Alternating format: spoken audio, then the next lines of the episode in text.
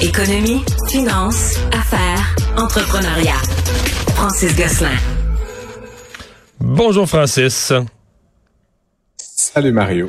Alors, tu nous parles euh, aujourd'hui de la Société canadienne d'hypothèques et de logement euh, qui a fait ses, ses, ses, prévisions, pardon, qui a un peu jeté son regard sur ce qui s'en vient. Effectivement, ils ont publié aujourd'hui leur euh, rapport là, qui est euh, habituel, perspective du marché de l'habitation, donc au Canada.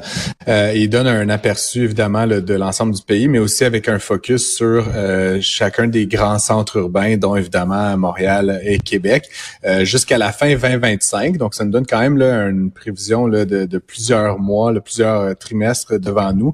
Et ce qui est vraiment intéressant, là, puis qui s'en dégage, c'est qu'en fait, évidemment, on le sait, le marché actuellement est un peu déprimé, c'est-à-dire que bon, il y a il y a euh, pas, beaucoup de, évidemment de logements sur le marché. Euh, la demande est moins présente, mais en fait, ce qu'il prédit, c'est que dès la deuxième moitié de cette année, les prix vont repartir à la hausse, ce qui fait que dans l'ensemble de l'année 2023 n'aura pas été une très très bonne année, donc on sera un peu en bas de l'année euh, dernière, mais en somme, dès 2024, on va partir avec des prix de plus en plus élevé. Euh, ça s'explique évidemment par la forte probabilité que la Banque du Canada rebaisse euh, ses taux à nouveau et le fait qu'il y a malheureusement, comme je le répète euh, souvent, un grand problème d'offres au Canada. Mais ça, est-ce que j'ai vu dans un, extrait du rapport que la CHL l'aborde, ils sont inquiets, ils ne, s'attendent pas parce que des fois, quand il y a pénurie, on dit tu peux avoir un boom des mises en chantier. Là, au contraire, ils s'attendent que ce soit comme plutôt tranquille point de vue construction.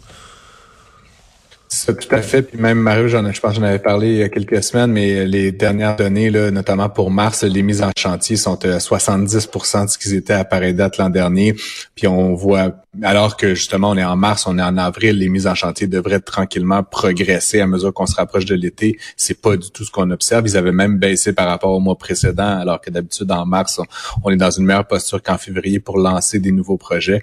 Donc euh, la CHL, mais plein d'autres, Mario, la PCHQ euh, et tout ça, se sont très inquiets euh, de l'enjeu d'approvisionnement.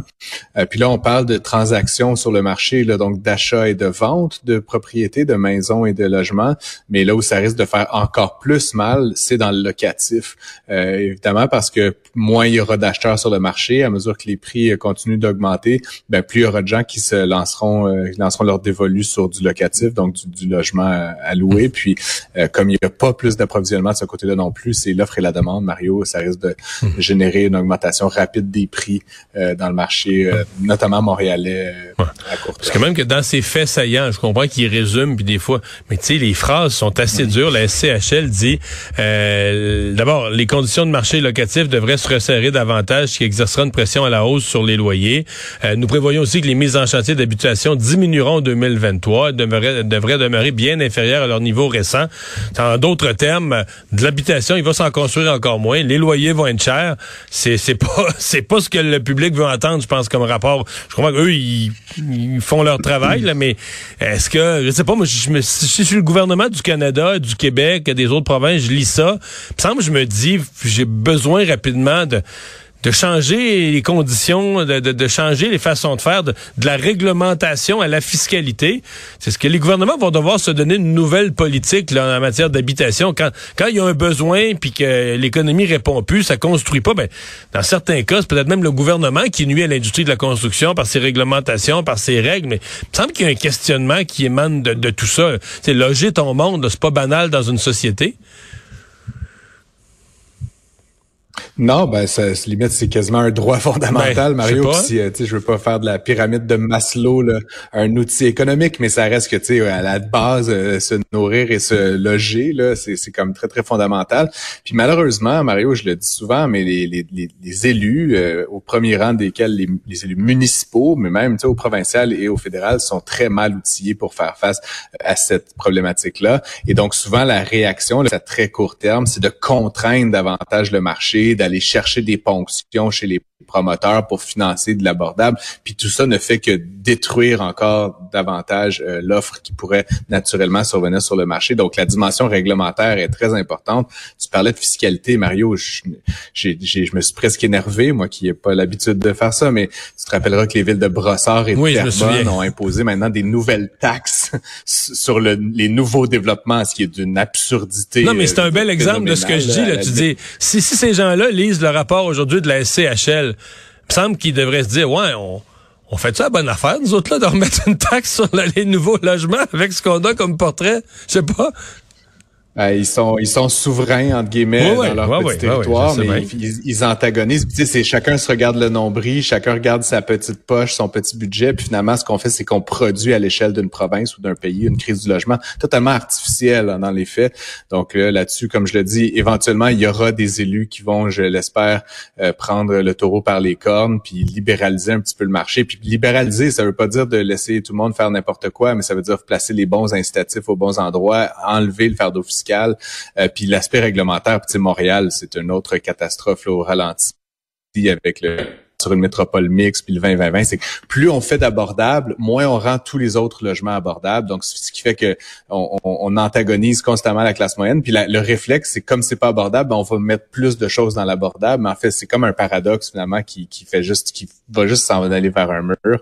Puis la SCHL l'écrit le noir sur blanc que this is not working. Fait que si j'étais un élu municipal ou provincial, peut-être que j'essaierais une autre stratégie à court terme. Tu nous, as parlé, des licenciements massifs chez Meta, la maison mère de, de Facebook et Instagram. Euh, Aujourd'hui, Meta présentait ses résultats financiers.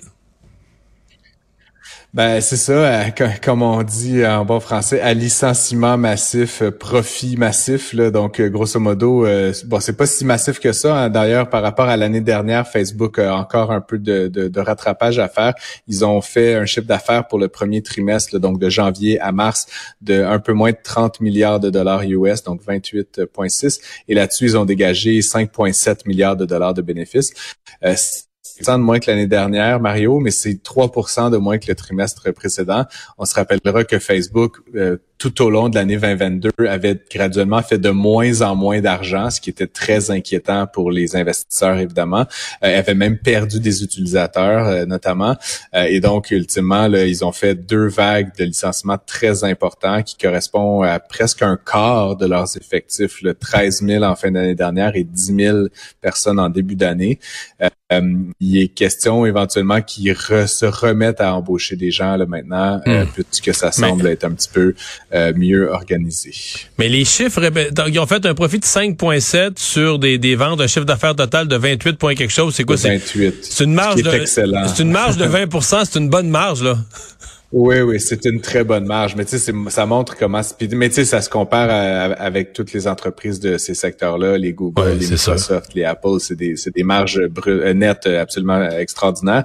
Ceci dit, euh, si on décortique un petit peu, Mario, la, la, filiale entre guillemets Reality Labs de Facebook, qui est celle où on gère tout le volet métavers, le réalité virtuelle, les casques, etc., a perdu 4 milliards de dollars. Donc, imagine si M. Zuckerberg avait pas fait ce qui semble être une erreur, l'avenir nous le dira, mais cette erreur monumentale d'aller dans le tout métavers, là, il y a à peu près un an et demi, rajoute 4 milliards à ce 5,7 milliards de dollars.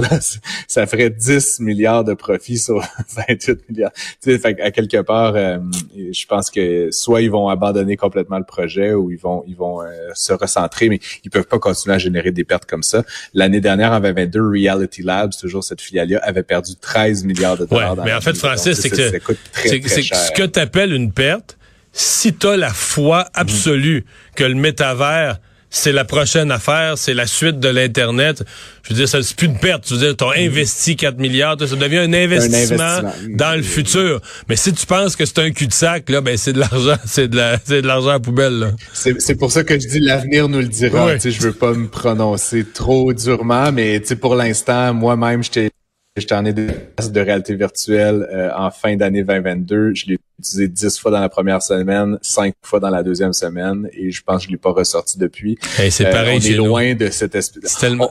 On, est loin de mon usage de Facebook qui est quotidien où tu sais je m'informe, j'interagis avec des gens, j'utilise Messenger, j'utilise Instagram. Le, casque de faudrait, faudrait, euh, Francis, faudrait remettre nos casques. On pourrait se rencontrer dans le métavers.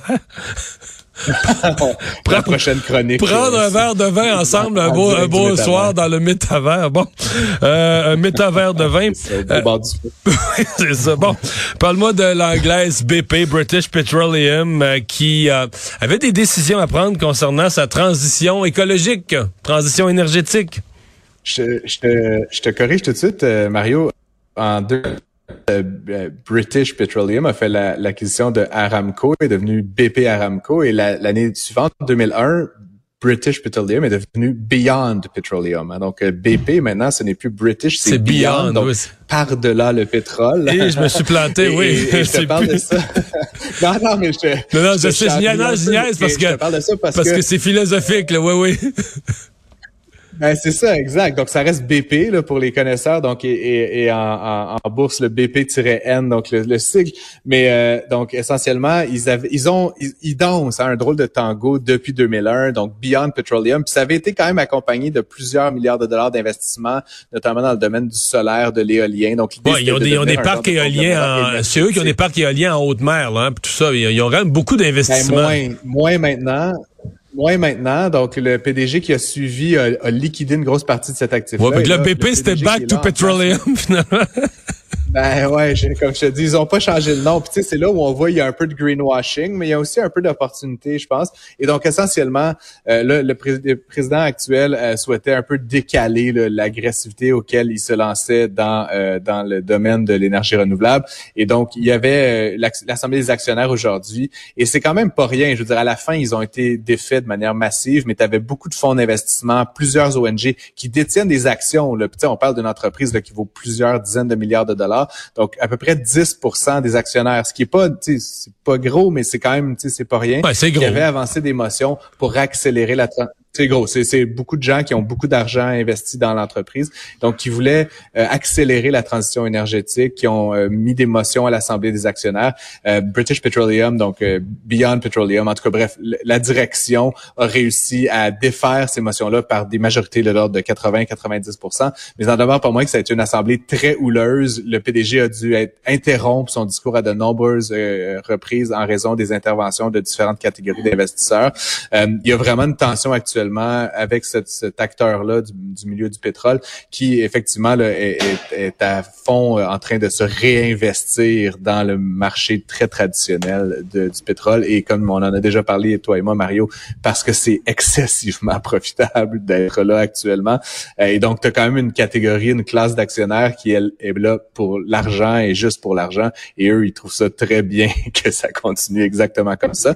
Je lisais le Globe and Mail tout à l'heure à ce sujet-là puis bon, c'est une interprétation euh, un peu euh, un peu nouveau genre si tu veux, mais je trouvais ça quand même intéressant. La direction de, de BP est essentiellement composée d'hommes blancs de 65 ans et pour eux, le domaine des nouvelles technologies renouvelables, etc., c'est comme c'est un peu inconfortable. Il y a beaucoup de volatilité, c'est très spéculatif. Est-ce que ça va s'améliorer ou pas? Alors que explorer du pétrole, le vendre sur les marchés, ça, c'est comme un long fleuve tranquille, puis ça imprime de l'argent et donc essentiellement c'est un peu cette guerre là interne d'ailleurs, par-delà l'Assemblée des actionnaires, qui aujourd'hui a pris une nouvelle trajectoire, en fait, euh, en, faveur de ralentir la transition hmm. énergétique de BP.